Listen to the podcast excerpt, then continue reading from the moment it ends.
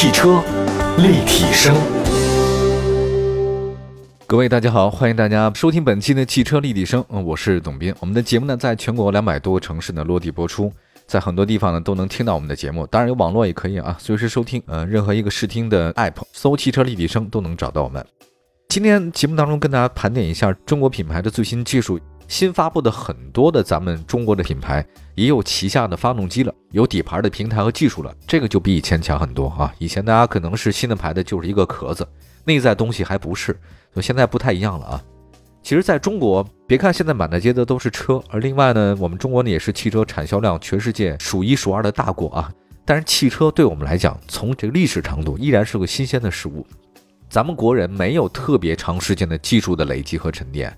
但是呢，中国品牌这些年有自主研发的精神，那么在汽车的发动机技术和底盘平台化的上面呢，也开始追赶世界那些顶尖的车企了。这是一个后发优势吧，它可以避免走很多弯路。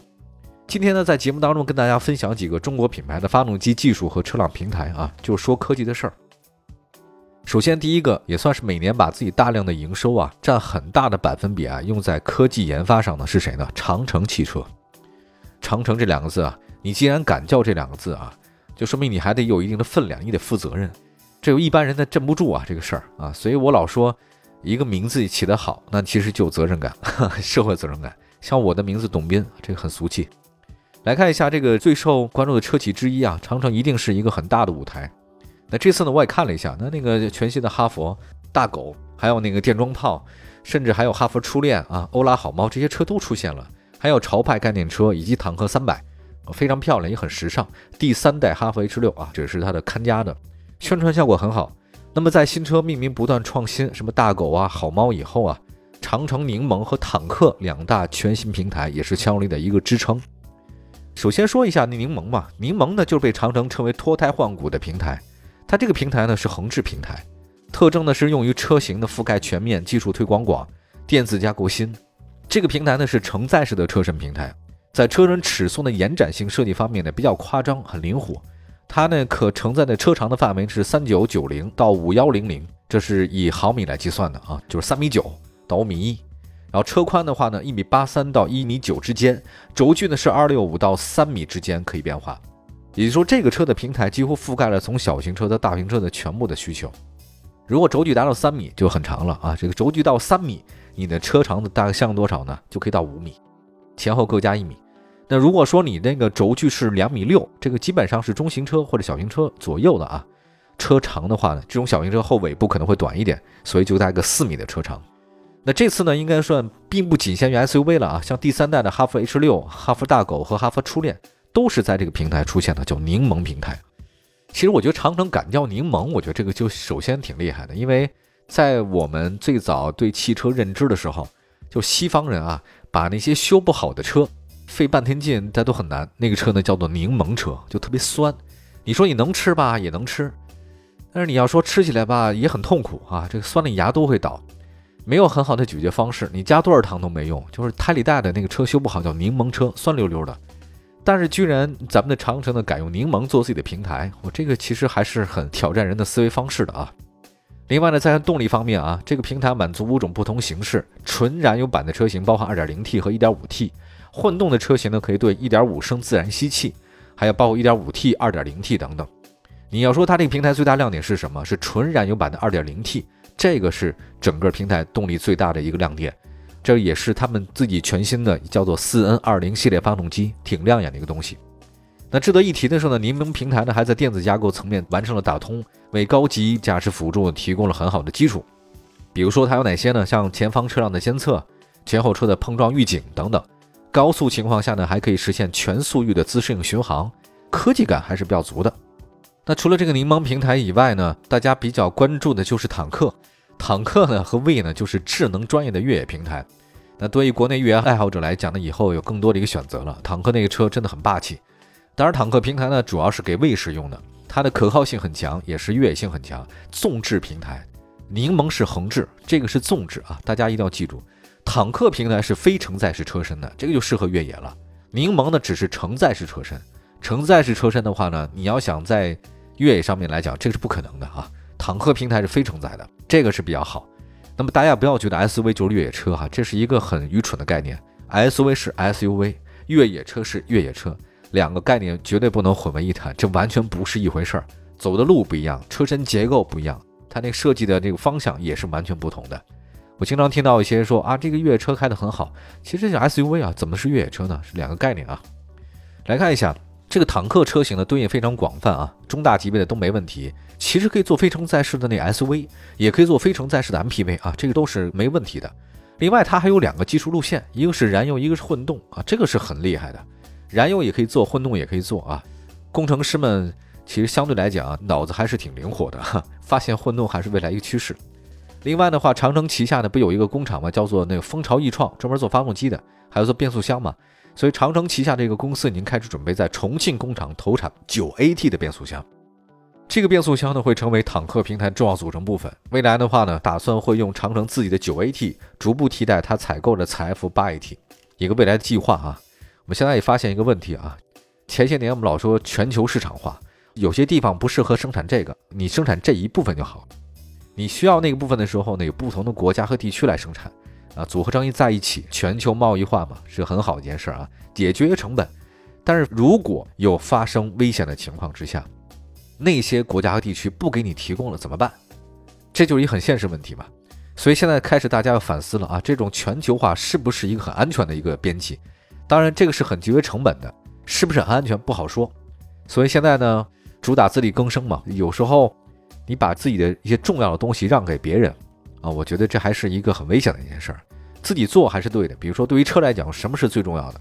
发动机、变速箱，这个是特别重要的。如果这两个你要让给别人，你这个车壳的做的再好，你没有核心的竞争力啊，对吧？这也很难。坦克平台呢，它是越野平台，有非常出色的四驱系统。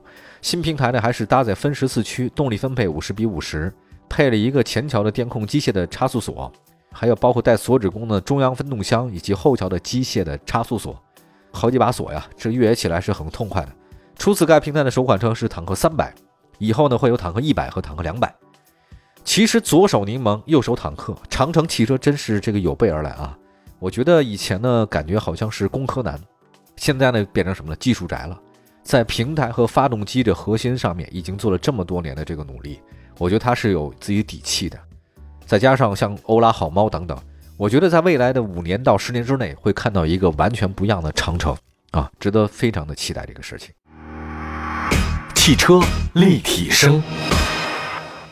刚才说到的是长城名盟坦克，回到节目当中跟大家介绍的就是我们吉利汽车新的品牌技术了。在北京车展开幕前夕啊，吉利也发了一个架构，这个架构呢就是浩瀚 C 架构，S E A 架构，C 大海。它那个新架构呢，覆盖轴距一米八到三米三之间的车型，支持各种各样的平台的这个车型，像轿车、SUV、MPV、旅行车、跑车、皮卡都支持。而且这个架构呢还有电机，可实现充电五分钟，续航一百二十公里。它这个架构也有很多这种电池啊，这个说了挺多，还是新能源方面的。C 这个架构的话呢，是在二零二一年实现高度的自动驾驶打造的，二零二三年在开放道路实现高度的自动驾驶实验。那么它未来这个平台是为了在二零二五年这个架构在开放道路上实现完全的自动驾驶。二零二五年，朋友们也就五年时间了啊，所以我觉得真是活久见啊！在我童年的时候，我觉得拥有一辆车这是人生大赢家，居然是现在已经自动驾驶了。我们小时候在科幻电影里面看到那些满天飞的那个东西啊，或者自动驾驶车里面没有人，你可以上去那种的，居然在我有生之年可能要实现了。你就说这个科技迭代有多么的快啊，真的是累加起来之后，它是呈加速度在成长的，很厉害啊。我们再来看一下下一个技术平台是奇瑞啊，奇瑞呢也有一个全新的 Life 平台，呃，就是生活 Life 嘛，模块化平台。日前的话，新能源车型的浪潮仍在持续啊。其实新能源电动化呢，真的是一个全新的领域啊。我觉得奇瑞这方面也在努力吧。尽管我觉得奇瑞这些年走了很多的弯路啊，他们那个分品牌营销策略是我觉得很失败的一件事情啊。那凭借二十年，奇瑞他自己有了一个技术经验啊，打造了一个叫自主知识产权和绿色智慧模块化的平台。绿色呢，它首先说是什么？全铝车身框架、覆盖件都是很环保的，重量减少了，刚度提升了啊。铝车身嘛，这可以百分之百回收的。另外的话呢，它是电池组也很智能，进化的电池组。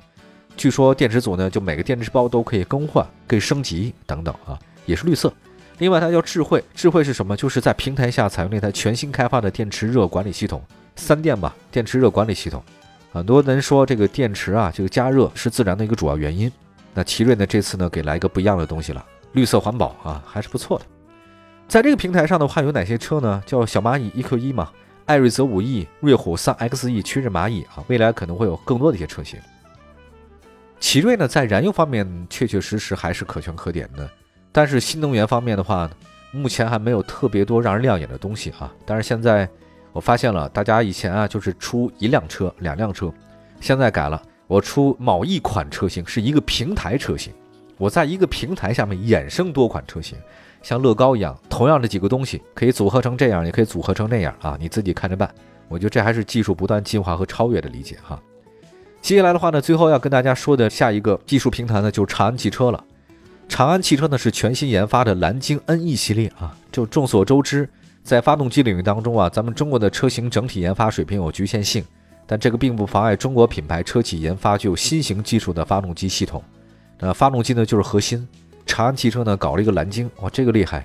其实你只要把发动机搞好了，你车就成功了三分之一了。你把那变速箱搞好了，三分之二了。其他部分再搞好了，整个车就基本行了，对吧？所以你抓什么呢？抓重点。那么来介绍一下蓝鲸系列发动机的技术啊。蓝鲸 NE 系列发动机，它其实有着很好的技术特点，在节目中也介绍过很多次了啊。动力很强，很干净啊，这个也很安静，达到世界的一个比较高的一个水平了。而且热效率呢是百分之四十，算是比较顶级的水平了。现在好像丰田是百分之四十一吧。蓝鲸系列发动机减重十四公斤。而且是唯一同排量当中搭载双涡轮和双出口排气的这种技术加持，所以总的来讲，长安汽车这天天卖的特别好啊，它的发动机真的是功不可没啊，确实越来越厉害了。蓝鲸 NE 系列，其实啊，关于这个发动机点评的话，也不用再说太多啊，我觉得可以再给长安更多的时间，因为这个 NE 系列发动机啊，在轻量化方面做得非常好，已经是世界领先水平了。我觉得一个心脏好的国产车型。比一个外形好的国产车型更值得让人尊敬。再过几年，我相信中国的汽车发动机能再搞得好一点，未来要攻克的就是航空发动机、大飞机的发动机等等，这些应该是指日可待的事情啊！对未来又充满了信心。好吧，今天节目就是这样，非常感谢大家的收听啊！我们关注的是中国品牌的最新技术盘点，长城的柠檬坦克、吉利的浩瀚啊，就是 C C 平台，还有奇瑞的 Life，还有长安的蓝鲸。核心科技啊，希望我们的汽车越来越棒，科技越来越发达。我是董斌，这里是汽车立体声，关注我们的官方微信和微博平台。我们下次节目再见，拜拜。